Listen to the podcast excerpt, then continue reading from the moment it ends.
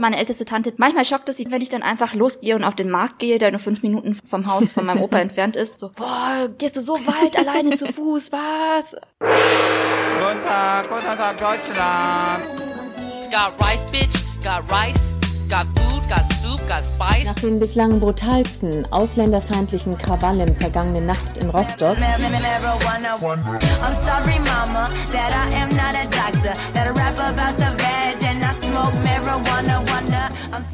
Hey, hey, ihr hört Folge 13 von Rise and Shine, dem Podcast über wirtdeutsches Leben. Heute podcasten wir wieder von zwei verschiedenen Orten aus. Ich bin Vanessa und wie immer in Berlin, aber Mintu ist nicht in Köln. Mintu, verrat uns mal, wo bist du gerade? Ähm, ich bin ja im Urlaub und feiere jetzt seit drei Tagen Date mit meiner Familie. Nicht zu Hause in Illertissen in Ulm, sondern bei meiner Familie in Vietnam, in Ho Chi Minh City, in Saigon. Deswegen hört ihr vielleicht hinten noch die ein oder anderen Mopeds oder Motorräder rumsausen oder rumgetute.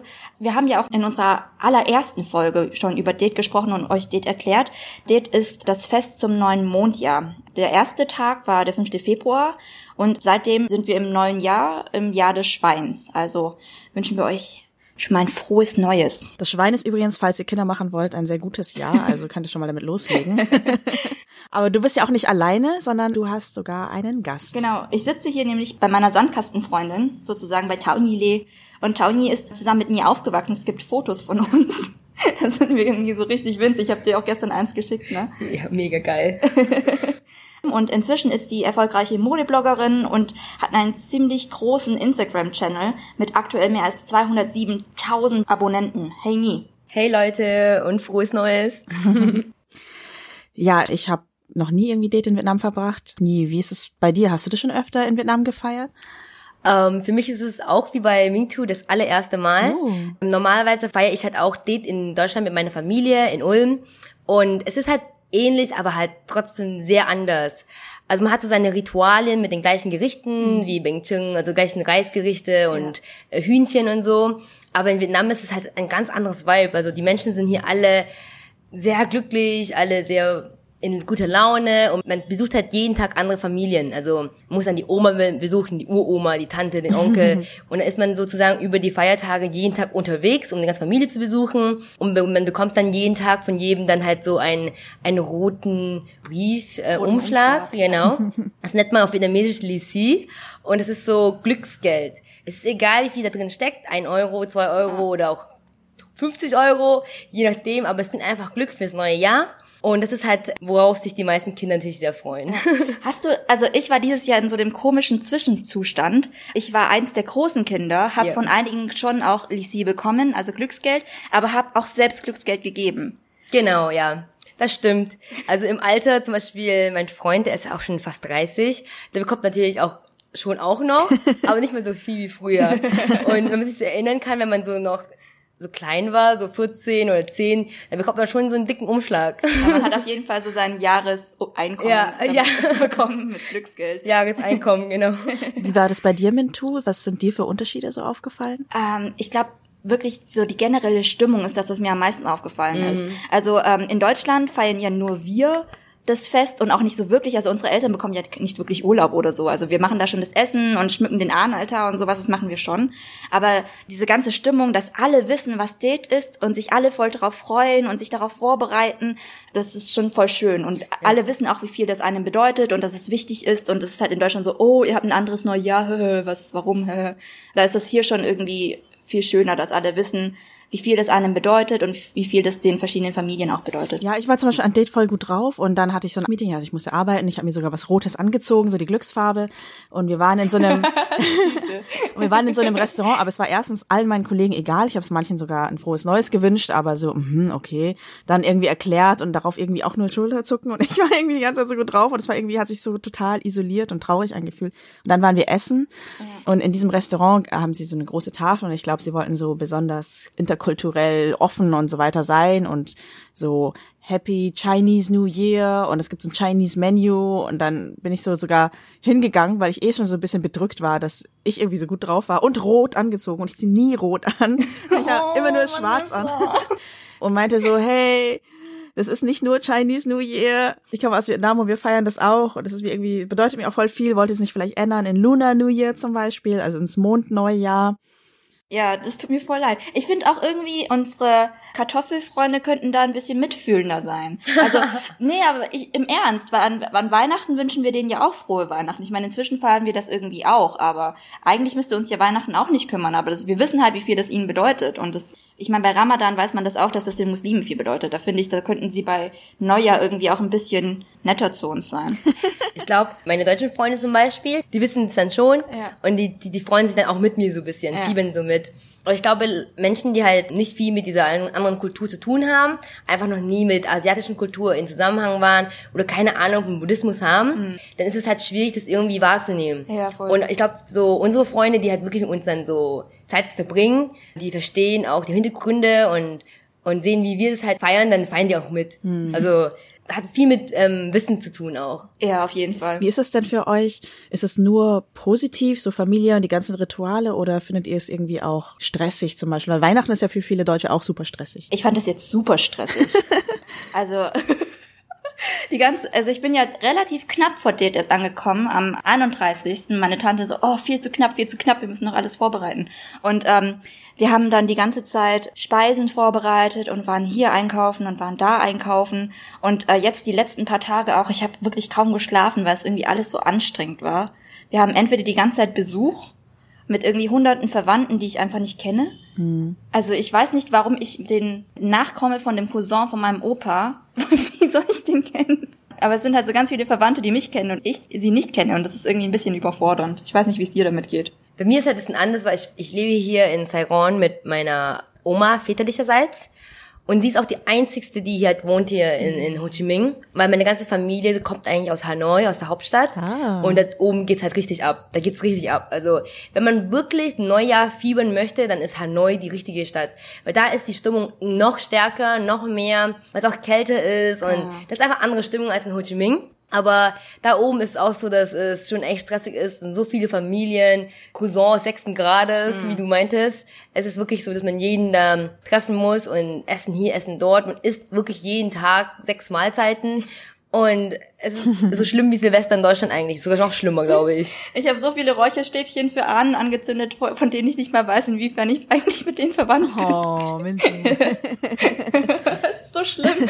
Mir wird das alles erklärt, aber ich vergesse das auch voll schnell. Die kennen dich, das reicht schon. Ja, das reicht wahrscheinlich. Aber die kennen mich halt auch nur, weil ich die eine, die wird Geo. Also die Deu- Wirtdeutsche. Ja. Bin jetzt nur für ein paar Tage über die Feiertage nach Vietnam zurückgekehrt und verlasse das Land auch ganz bald wieder. Ein bisschen bin ich schon froh drum, weil ich liebe Vietnam. Also ich liebe diese Stadt hier, ich liebe das Gewusel, ich liebe meine Familie und ich fühle mich hier wohl, aber zu Hause fühle ich mich halt in Deutschland, ne? Und nie bei dir ist es ja ein bisschen anders. ja, genau, also ich bin jetzt seit fast einem halben Jahr nach Vietnam gezogen und habe mich ja auch mentalisch ähm, schon seit Jahren darauf vorbereitet. Also ich weiß nicht, ich fühle mich ja einfach in Vietnam wohler. Also ich muss schon sagen, Deutschland ist mein Zuhause, aber für mich selber persönlich ist es dort zu sicher und zu vielleicht eventuell auch ein bisschen zu langweilig. Weil, ähm, ja genau, ich gehe nach Vietnam und das Leben ist hier richtig dynamisch. Die Wirtschaft ist am Wachsen. Du siehst jeden Tag, jeden Monat siehst du neue Gebäuden. Und es sind Veränderungen, die jeden Tag passieren und die dich irgendwo auch motivieren, sich mitzuverändern, mitzuentwickeln. Und das ist das, was ich brauche, weil ich bin sehr, brauche diesen Feuer in meinem Leben. Und in Deutschland ist halt der Markt halt voll saturated. Also da gibt's ja auch gar nichts mehr zu machen, wirklich. Jeder lebt da so sicher in seiner, seiner Komfortzone. Und das war halt nicht so mein Weg gewesen. Und deshalb war für mich die Entscheidung, nach Vietnam zu gehen, weil da halt jeder wirklich noch sehr kreativ ist, auf sich hinausgeht und was für sein Leben tut und Risiken eingeht, ohne wirklich Angst zu haben. Weil hier ist wirklich das Motto, just do it. Das, Und jeder hier macht Business, jeder macht Geld, jeder ist Künstler. Es ist egal, wer du bist und du kannst alles sein, was du sein willst. Und das ist halt genau das, was ich wollte. das ist voll das positive Bild, weil Risiken, keine Sicherheit und so weiter. Muss ich Ja, gerade selber äh, sagen, dass ich das so schon auch ein bisschen abschreckend finde. Also ist es wirklich das? Sicherheit? Stört dich das? Bist du so ein Mensch, der das nicht braucht? Mm, Ich brauche das schon, klar, also finanzielle Sicherheit braucht natürlich jeder. Was aber manchmal die Sicherheit äh, dazu führt, ist halt, dass man dann sehr, man ist dann zufrieden mit alles, was du hast. Du hast dann deinen, deinen Job, 2500 Euro im Monat, ich bin glücklich. Und dann fragt man dann, dann die Freunde so, hey, was machst du eigentlich? Willst du irgendwie noch was machen? Nö, ich bin zufrieden mit dem, was ich habe. Nee, nee, kein Stress. Ich will, kein, ich will keinen Stress in meinem Leben. Ich will alles so, so gechillt haben. Und da ich mir so, okay, krass. Ja. Aber es ist jeder seins. Also für mich ist es halt nichts. Ich, ich kann jetzt nicht hier in Ulm sitzen, in einer Mini-Stadt. und äh, Aber nie, Ulm ist, Also- Ulm ist auch heftig. ja, Ulm ist schon heftig. Und ich, ich, ich bin auch irgendwo auch Modebloggerin und auch Lifestyle-Bloggerin und ich musste, musste halt auch viel in die Welt hinaus. Und das war hatte mich einfach die Kleinstadt auch nichts. Ich war halt auch in Berlin auch und in München. Aber irgendwann war das auch nicht mehr das, was mich erfüllt hat. Und somit musste ich einfach ins Ausland. Okay, über die Entscheidung, jetzt dauerhaft nach Vietnam zu ziehen, darüber reden wir auch gleich noch mehr, aber vorher mal wieder unsere Pausenrubrik. Frage an Asiaten. Genau. Also, falls du unsere Rubrik noch nicht kennst, in Frage an Asiaten, da kann uns jeder einfach eine Frage schicken. Das kann wirklich die krasseste Klischeefrage sein. Also, es gibt keine Regeln, alles kann eingeschickt werden und wir beantworten die. Und diesmal kommt die Frage von Chi New per E-Mail. Sie fragt, könnt ihr ein bisschen was dazu erzählen, wie ihr euch jetzt als Erwachsene fühlt, wenn ihr in Vietnam seid? Vanessa, du warst ja mal für sechs Monate dort. Wie gehen die Menschen da mit euch um, eure Verwandten? Haben sich die Omas damit abgefunden, dass ihr noch nicht verheiratet und eine Familie habt? Okay, ich fange mal an, weil das an mich gerichtet war, aber von euch ist eigentlich noch interessanter, weil ihr jetzt gerade in Vietnam seid. Also als ich für sechs Monate da war, habe ich ein Praktikum gemacht. Das war, um besser Vietnamesisch zu lernen und einfach mal das Land kennenzulernen. Und ich hätte es nie laut so ausgesprochen, aber ich habe innerlich, glaube ich, schon auch gehofft, nochmal so eine zweite Heimat zu finden irgendwie. Und war dann aber super irritiert, dass mir alles so fremd war. Also ich hatte schon das Gefühl, dass meine Verwandten irgendwie herzlich waren, aber auf eine Weise, die irgendwie nicht so zu mir gepasst hat. Also ich fand ganz oft, dass sie ganz bevormundend mit mir umgegangen sind, wie ein Kind eigentlich. Ich hatte das Gefühl, nochmal so eine zweite Pubertät zu durchleben und ihnen wirklich erstmal ganz langsam erklären zu müssen, dass ich irgendwie auch selber so auf die Straße raus kann und abends ausgehen kann. Und ich war einfach schon Anfang 20. Also das so auf der einen Seite so total kindlich behandelt zu werden, wieder, was ich mir nicht mehr gewohnt war, weil ich schon längst ausgezogen war und eigentlich schon mein Leben geführt habe. Ich habe am Ende, würde ich sagen, habe ich mich schon sehr mit diesem Land angefreundet. Ich habe auch wieder große Lust, da für längere Zeit hinzugehen. Aber meine Erkenntnis war so, nee, das, ich, das ist nicht so nahtlos zu meiner zweiten Heimat geworden, sondern das war so ein Prozess, den ich gebraucht habe, wie für alle möglichen anderen Städte auch. Vielleicht sogar ein bisschen emotionaler, weil da viel mehr so Erwartungen und Gefühle damit verbunden war, als wenn ich einfach zum Beispiel nach London gehe und versuche mich da einzuleben. So, aber jetzt ihr. Nie, du, du wohnst ja jetzt praktisch dauerhaft bei deiner Oma sozusagen. Ne? Ja, genau. Wie ist das so? Also wie schon Vanessa sagte, ist es wirklich so, dass man in Vietnam halt am Anfang sehr kindlich äh, behandelt wurde. Mhm. Ja, die Erfahrung also habe vor vier Jahren, als ich hier das erste Mal gekommen bin und hier mein Praktikum gemacht habe, auch für sechs Monate, genau wie Vanessa, Mhm. um einfach mein Land, also mein, mein, mein Homeland besser kennenzulernen, war es halt auch so, dass es war mega schwierig, einfach mal abends mal was trinken zu gehen. Die Oma gleich, oh mein Gott, du bist draußen bestimmt gekidnappt und alles. Weil es ist halt mit Sicherheit, Sicherheit in Vietnam noch nicht so extrem, ne? Aber es ist wirklich nicht so schlimm. Also Nee, es ist ist echt nicht überhaupt nicht so schlimm. es ist richtig gechillt. Also man wird hier nicht gleich auf der st- nächsten Straßenecke gekidnappt. Wird- Es ist echt nicht mehr so. Und am Anfang war es halt echt so, du musst deine Familie auch wirklich dann zeigen, dass du selbstständig bist. Ich bin erwachsen geworden, ich bin anders aufgewachsen da drüben in Europa, kann selbstständig leben. Und irgendwann versteht dann die Oma das auch und dann vertraut sie dir und dann kannst du auch abends mal rausgehen. Oder auch mal tagsüber. Ja, das ist so ein großer Stress einfach. Aber so am Ende, glaube ich, haben es alle akzeptiert und ich wurde ja auch, wie gesagt, nicht gekidnappt und nicht ausgeraubt und gar nichts und bin einfach mit meinem Roller überall rumgefahren, ganz selbstverständlich. Ich bin ja jetzt nur für zwei Wochen da, nicht mal. Ich mache mir die Mühe, glaube ich, gar nicht. Also zu versuchen, kein Kind zu sein. ja, genau. Kannst, mal, kannst du auch ein bisschen Ja, ich- genießen, ein Kind zu sein. Ich bin weißt? halt jetzt einfach zu Hause und bin halt das Kind aus Europa. Das ist dann halt so, meine Tante, meine älteste Tante checkt schon, dass ich einiges selbst kann und sehr eigenständig bin. Mein Gott, ich arbeite ja auch schon. Also ich bin jetzt echt kein Baby mehr. Und ihr ist auch bewusst, dass ich ähm, in Deutschland alleine lebe und so. Manchmal schockt es sie trotzdem, wenn ich dann einfach losgehe und auf den Markt gehe, der nur fünf Minuten vom Haus von meinem Opa entfernt ist. So, boah, gehst du so weit alleine zu Fuß, was? Aber ich glaube, da muss man halt einfach machen.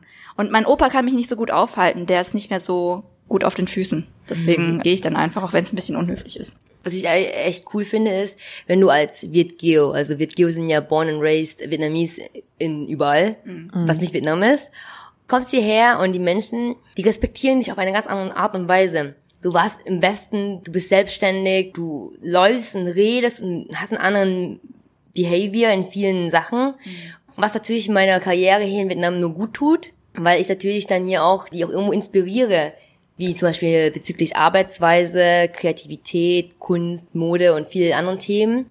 Und das ist eigentlich ganz schön, dass man, dass man das so fühlt irgendwie, dass die anderen einen irgendwie ein bisschen anders behandeln. Ich fand es damals Ja. bei mir eher total belastend, also für mich, weil, also ich hatte ja einfach nur Glück, so im Westen geboren zu sein. Ich habe einfach diese krasse Schulbildung genossen, mein Studium und ich habe irgendwie das Gefühl gehabt, ich, ich habe das irgendwie einfach, ja, durch Zufall so bekommen. Und natürlich auch harte Arbeit, aber es ist ja nicht so, dass die Menschen in Vietnam irgendwie nicht hart arbeiten. Und mir war das irgendwie so unangenehm, das dann so vorgehalten zu bekommen, dass ich alle diese krassen Privilegien hatte und dass sich die Leute auch selber manchmal so geschämt haben für das, wie sie waren oder dass sie nicht gleich gebildet waren, in Anführungsstrichen, einfach weil sie andere Sachen gelernt haben. Also ich weiß nicht, mir war das eher unangenehm. Ich habe dann eher versucht, so ganz viele Fragen zu stellen, wie es bei ihnen ist oder was sie gelernt haben, um zu sehen. Einfach um ihnen auch nicht das Gefühl zu geben, dass sie doof sind. Ich meine, die sind ja nicht Ja. doof irgendwie. Deshalb, ich tue jetzt auch nie auf die Straße rumposaunen, ich bin Witgeo oder irgendwie sowas, sondern ich sag immer so, oh ja, ja, ja, ich bin normal, ich bin jetzt in Vietnam und so.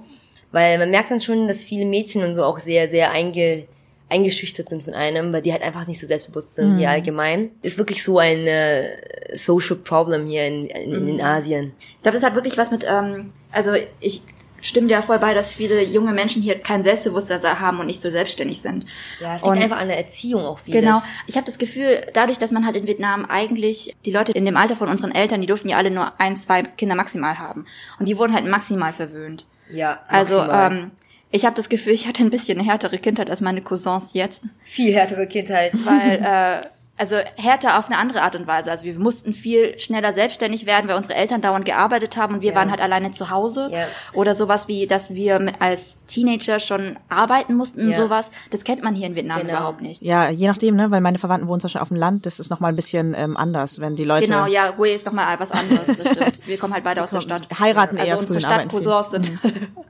ja, das ist hart. Ja, auf Gui, also in, in dem Dorf ist es noch viel, viel, viel härter. Ja, auf jeden Deshalb Fall. ist ja klar, dass die Leute dann Vanessa auch irgendwie sich irgendwie gegenüber Vanessa sich so ein bisschen schlechter gefühlt haben, weil auf dem Land ist es ja nochmal noch mal dann was ganz anderes. Ja, Da ist der Unterschied von hier Klasse zum Beispiel auch nochmal größer. Ja, total. Ja, genau. Zwischen Genau. Reichtum und äh, Reichtum und Armut, das ist hier jetzt in Vietnam ja echt übelst krass. Ja.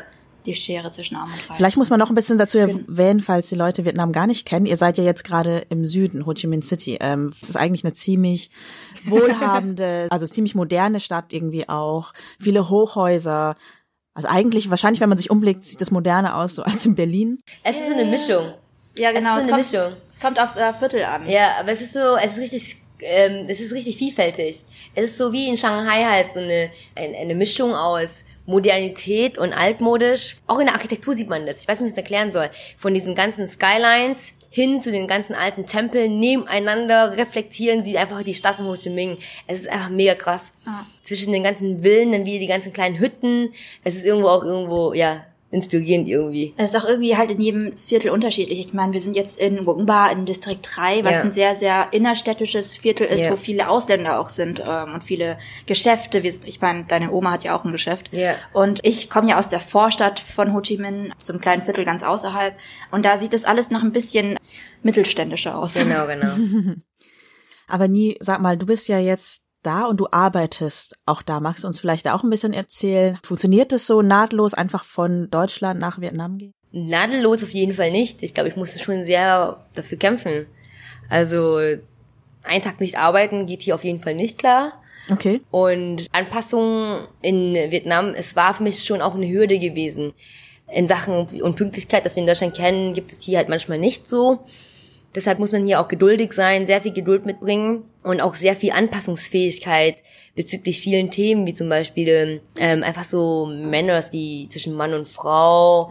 Äh, es gibt viele Dinge, ich weiß gar nicht, wie das alles aufzuzählen, ist richtig schwierig, aber Wie ist es denn zum Beispiel? Hattest du ein ähm, komisches Erlebnis, wo du mit einem Mann gesprochen hast, wo du dich noch dran erinnerst, okay, weird. Ja, es ist- ist nicht ganz respektiert. es ist, es ist ganz schwierig hier. Also, zum Beispiel, wenn ich mit Freunden unterwegs bin, dann wird auf jeden Fall meine Freundinnen nicht meinen Freund anschauen. Die würden ihm kurz und bündig in einer Sekunde kurz, oh, ciao ein, also hallo, hallo sagen, aber nicht ihnen ins Gesicht schauen.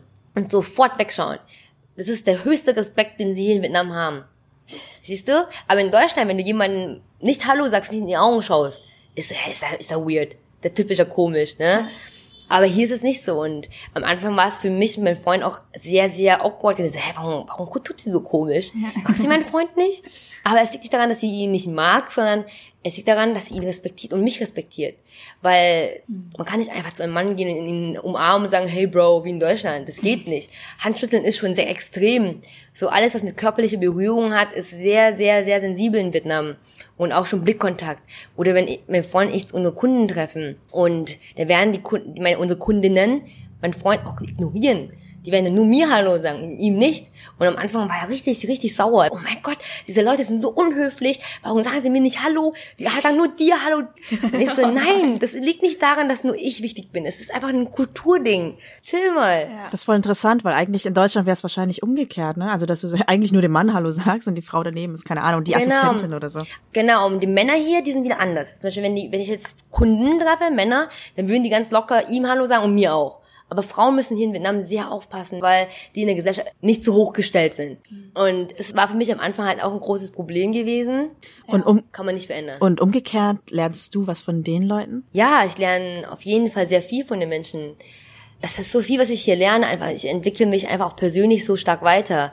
Einfach, dass die Menschen hier viel offener sind irgendwo, irgendwo auch. Trotzdem, obwohl ja zwischen Mann und Frau immer noch so ein Unterschied ist. Aber man lernt hier sehr viel in Sachen Business vor allem, weil jeder macht hier Business. Ja. Wenn man denkt, das Land ist riesig, so viele Menschen, jeder Zweite oder fast jeder macht hier Business, jeder verdient Geld. Die Menschen sind mega fleißig. Die arbeiten jeden Tag. Es gibt keinen Tag, wo sie nicht arbeiten. Das ist unglaublich. Und Disziplin und so Sachen kann man von den Vietnamesen auch sehr viel lernen. Und auch einfach dieses, dieser Respekt gegenüber einander einfach. Das ist halt nochmal ein bisschen extremer irgendwie Wie drückt sich das aus? Ähm, wenn du ähm, ältere Leute trifft, Ja. ähm, man kann sie nicht zu nahe treten, man schaut sie auf einen anderen Winkel an, es ist anders einfach. Zum Beispiel auch wenn du Prost machst, also wenn, wenn man zusammen was trinken geht, kann man auch dein Glas nicht höher setzen als ein Glas von einem Älteren. Ah, okay. weit runter. Ja, krass, das wusste ich gar nicht. Ja, es Vanessa, gibt vieles. du das? Nee, keine Ahnung, aber ich trinke ja auch keinen Alkohol. Was mich noch interessiert, du bist ja Bloggerin und Instagramerin auch schon in Deutschland gewesen. Genau. Wie machst du das in Vietnam weiter? Also ziehst du deinen Instagram-Kanal einfach praktisch nach Vietnam um, auch deine Followerschaft, oder hattest du schon viele vietnamesische Follower? Ich hatte allgemein in Deutschland allgemein schon sehr viele vietnamesische Follower. Ich muss sagen, in Deutschland ist es leider mit Social Media sehr schwierig. In Asien hat sogar der ärmste Mensch ein Handy. So was jeder hat in Vietnam, jeder, ob arm oder reich, ob auf dem Land oder in der Stadt, jeder hat ein iPhone und jeder hat ein Facebook. Und weißt du, was ich richtig schlimm finde? Die hängen wirklich die ganze Zeit vor ihren Genau. Bildschirmen. Das ist ein bisschen extrem hier in Asien. Das Social Media ist hier gang und gäbe. Das ist wirklich ein Teil unseres Lebens. Was in Deutschland natürlich nicht so ist. Zum Beispiel meine deutschen Freunde hat vielleicht ein Prozent davon Instagram. Die benutzen Echt? das nicht. Ja, das ist auch so immer so, ja, ich will meine Informationen nicht weitergeben. Oh, ist doch voll awkward, wenn ich in eine Arbeitsstelle mich bewerben will und dann googelt er mich, dann sieht er meine Bilder so, Privatleben. und dann denke ich mir so, Leute, chillt mal. Dann tut auch den Namen anders benennen, wenn ihr nicht wollt. Also Statt wenn du jetzt Luisa heißt, nenn dich halt Annabelle oder so. mein Gott. Aber in Deutschland halt, es ist halt alles ein bisschen sehr sensibel mit Social Media. Und somit hat sich auch mein Social Media äh, Follower natürlich sehr stark in den Ausland verlegt. Das heißt, in Deutschland ist die Prozentzahl meiner Follower auch nur so 5%. Ach krass, Ja, so wenig. sehr wenig. Und der Großteil ist wirklich Vietnam und Amerika Mhm. und Australien. Das sind meine ganzen Follower und meine, meine Base. Und natürlich hauptsächlich Asiaten, Mhm. weil als Asiatin tut man ja auch irgendwo andere Asiaten inspirieren oder ist einfach interessant zu sehen, was andere Asians around the world machen, ne? Was ich auch gesehen habe, du machst ja, du hast ja jetzt ein eigenes Label. Genau. Du, hast, du machst wunder, wunderschöne Unterwäsche. Oh Gott, danke. Und ähm, es gibt ja schon andere wirtdeutsche Instagrammer und Blogger, die zurück nach Vietnam gegangen sind und dann eigene Label gegründet haben und eigene Stores aufgemacht haben, wie zum Beispiel hier Floral Punk. Genau. In, ähm, hast du sowas auch vor? Ist das auch dein Ziel? Also mein Ziel ist natürlich auch irgendwann halt äh, Retail, ein Retail Store zu haben. Aber momentan funktioniert online bei mir ganz gut, weil zum Beispiel Flower Punk, also von Julia Dorn, sie macht ja eigentlich mehr local, so zu 90 Prozent. Das ist nur Vietnamese-based, ihre Kundschaft. Und meine Kunden sind international. Und somit funktioniert Online-Shop sehr gut. Ich wüsste auch nicht, ob so sexy Unterwäsche hier in Vietnam so gut funktioniert. Weil Es ist sehr schwierig. Ja, es also- ist sehr schwierig. die sind hier schon offen, aber so was so sexy und sowas angeht, sind sie schon ein bisschen prüde. Es ist, die sind sexy anders. Die sind süß sexy. Das Problem ist halt, Ja. es ist wie so, viele meiner Kundinnen haben mir auch geschrieben und sagen so, oh mein Gott, ich liebe die Unterwäsche, ich habe gerade wieder was gekauft. Aber letztens hat meine Freundin mich gesehen, gleich so, oh, nur böse Mädchen ziehen sowas an. Also es ist so wirklich so ein Gesellschaftsding, wenn du, wenn du sexy bist, bist du böse. Mhm. Böse heißt es du halt Huhong. Was heißt das auf Deutsch? Böse, oder? Äh, oder? Hühong Ver ist, äh, verdorben. Verdorben. Genau, richtiges Wort. Verdorben. Wenn du sexy bist, bist du verdorben. Und das ist richtig schlimm. Und nein, nur weil du dich selber liebst und das anziehen willst, was du willst, nur weil du sexy sein willst, heißt nicht, dass du verdorben bist. Und du bist schön für dich selber und für keinen Mann auf dieser Welt. Was auch sehr gut angenommen wird, weil viele junge Frauen natürlich auch so sein wollen. Vor allem hier in Ho Chi Minh City. Ja, ne? vor allem in Ho Chi Minh. wo so viele Frauen arbeiten und super coole Executive Ja. Jobs haben und dann trotzdem diese mega Zwiespalt haben mit der kulturellen Hürde, die sie immer noch überwinden Genau. müssen. Und dafür bin ich für sie da. Ja. So irgendwo, irgendwo, ich, ich beantworte auch meine ganzen Nachrichten und tu den Mädels auch immer Mut geben. Es ist wirklich so, sie verdienen alle so viel mehr und die können aus sich so viel mehr machen. Es sind alle wundertolle Frauen hier in Vietnam. Und es ist einfach nur, die müssen aus ihrer Angst einfach rauskommen. Und die Männer müssen ja einfach lernen, einfach Frauen mehr zu respektieren, irgendwo auch zu akzeptieren, dass ihre Frau halt mal auch sexy sein kann und nicht immer Püppchen sein muss. Halt Aber sag mal, so. wie reagieren denn die Leute auf dich, wo du eben das promotest und auch offen mit deinem Freund rumläufst? Ihr seid ja auch nicht verheiratet. Ja. Also gibt's da auch mal, äh, keine Ahnung, gemeine Kommentare oder werdet ihr mal nicht reingelassen oder so? Nö, gar nicht. Die bewundern uns mega. Es ist halt so dieses wird Geobonus halt schon wieder. Ja. Die sind ja eh vom Westen. Oh mein Gott, wie cool. Die sind zusammen, nicht verheiratet. Und dies und das hat dieser Bonus halt wieder. Die bewundern uns, weil wir halt das Westliche etwas hierher bringen. Aber ich glaube natürlich in Vietnam ist es schon noch ein Problem, wenn du unverheiratet zum Beispiel Kinder hast, unverheiratet zusammenziehst. Ist zum Beispiel in den ländlichen Gegenden oder auch Hanoi sehr, sehr schlimm. In Ho Chi Minh geht's noch. In Ho Chi Minh geht's wirklich noch. Da gibt's echt viele Single Moms, gibt's auch echt viele so, so Leute, die zusammengezogen sind, unverheiratet. Aber ja, in anderen Gegenden ist es echt schlimm. Wie sieht für dich denn so deine Traumzukunft aus? Also du bist jetzt nach Vietnam gegangen, um zu bleiben? Ich hoffe, dass ich bleiben kann. Ich kämpfe dafür. Also, ich hoffe. Aber wie sieht's da, deine Zukunft aus? Immer in Vietnam oder mal hier und dann wieder ein paar Monate nach Deutschland? Ja, ich denke schon so. Also ich, ich kann mir nicht vorstellen, allgemein irgendwann an einem Ort zu sein. Ich bin so, oh, ich weiß nicht, meine, meine Füße können nicht stehen bleiben. Ich bin immer unterwegs. Ja, du bin, zappelst jetzt auch die ganze Zeit. Ja, ich, ich, ich, ich musste immer mich bewegen. Ich, muss, ich und mein Freund, ich war schon seit einigen Monaten nicht reisen. Ich war auch schon so, oh Mann, ich muss wieder raus hier, ich muss irgendwo hinreisen. Und ich kann auf jeden Fall nicht für immer hier bleiben, einfach nur so, sondern ich muss immer hin und her. Meine Eltern wohnen ja auch in Deutschland. Also ich besuche die auch gerne, bin dann immer für ein, zwei Monaten auch in Deutschland und so, um sie zu besuchen und um meine Freunde zu treffen. Und dann muss ich aber nach einer kurzen Zeit wieder nach Vietnam, weil dann wird es mir wieder langweilig in Deutschland. Also ich hoffe, das wird auch im Alter noch funktionieren irgendwie. Du hast eigentlich so das perfekte Leben, was ich so, was ich so für so vietnamesische Rentner mir vorstelle. weißt du, so ähm, in den Sommermonaten in Genau. Deutschland und dann sonst nach In Vietnam. bei Vietnam dann den, der Kälte entziehen. Ja. Dann wünschen wir dir nie vor allem erstmal viel Erfolg dabei, so in Vietnam. und ich kann, ich kann euch nur aus der Ferne so grüßen und ich bin so weit weg von euch. und Ich wäre auch gerade gerne in Vietnam. Nächstes Jahr. Nächstes Jahr. Nächstes. Jahr. Nächstes Teil. Genau, vielleicht im Herbst. Dann Mintu dir auch noch liebe Grüße. Ich freue mich, wenn Ja. du wieder bald bei mir bist in Deutschland. Aber ähm, auch noch an unsere HörerInnen nochmal frohes neues Jahr. Chúc mừng năm mới. Ja, Sức chúc khỏe, mừng năm mới. dồi dào.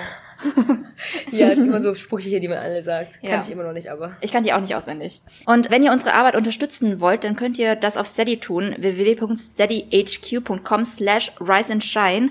Ähm, wir stecken in diesen Podcast nicht nur enorm viel Liebe rein, sondern auch Freizeit und Geld und Ressourcen. Und da hilft uns jeder Beitrag von euch, das Ganze nachhaltig betreiben zu können. Aber das ist ähm, natürlich nicht der einzige Weg, uns zu unterstützen. Ihr müsst uns nicht unbedingt Geld geben, um uns zu helfen. Mit einer iTunes-Bewertung ein paar Sternchen hinterlassen oder uns weiterverbreiten, dass es uns gibt. Das würde uns auch schon sehr viel helfen. Also bis zur nächsten Folge. Genau, und bis dahin könnt ihr uns in sozialen Medien folgen. Wir haben nicht mal einen Bruchteil von Nies Followern. Aber wir haben auch einen liebevoll gepflegten Insta-Kanal, ja. Wir machen viele Stories dort. Ähm, oder auf Twitter oder auf Facebook. Und wenn ihr Feedback habt, dann gerne an riseandshine.podcast at gmail.com. Dort auch könnt ihr uns eine Frage an Asiaten zum Beispiel schicken. Genau. Dann bis zum nächsten Mal wieder Bis aus zum Deutschland. nächsten Mal. Ciao. Tschüss.